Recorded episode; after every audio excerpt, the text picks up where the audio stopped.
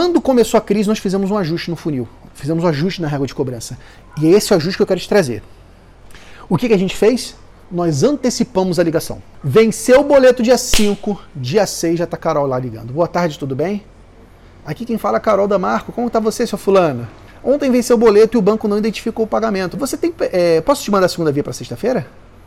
Então, olha, sacada para você. Antecipa o contato individual com esse cliente. Não faça isso por e-mail. Não faça isso por e-mail. Sabe por quê? Porque as pessoas não abrem e-mail. Você está dando uma desculpa perfeita para a pessoa falar que não viu e-mail. Ah, minha caixa de entrada ficou muito cheia, eu não vi. Então, não mande por e-mail. Cobrança é por telefone individual. Telefone você para ele na hora, ele está conversando contigo. Ele dá atenção para você. E a maioria das pessoas fica constrangida e resolve, paga. Deixa eu contar uma coisa importante. Quando está no momento desse de crise, quando está no momento desse que as empresas ficam sem capacidade de pagar todos os seus fornecedores, vou dar uma dica de ouro. Fica atenção, fica atento, fica presente para isso. Recebe primeiro quem cobra mais.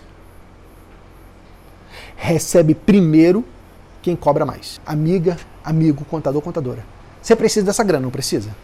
Você tem conta para pagar, você tem os funcionários para pagar. Você está trabalhando como nunca. Cobra. Se você for querer dar uma de bonzinho de não cobrar teu cliente, você vai se ferrar.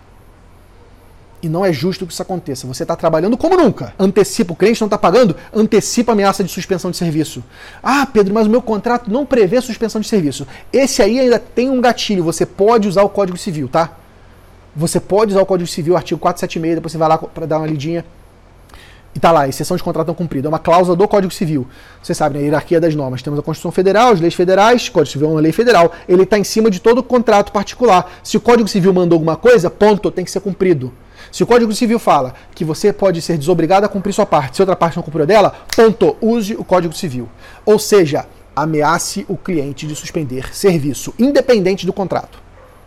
Porque o Código Civil permite isso expressamente. Vocês não falta doutrina falando sobre isso.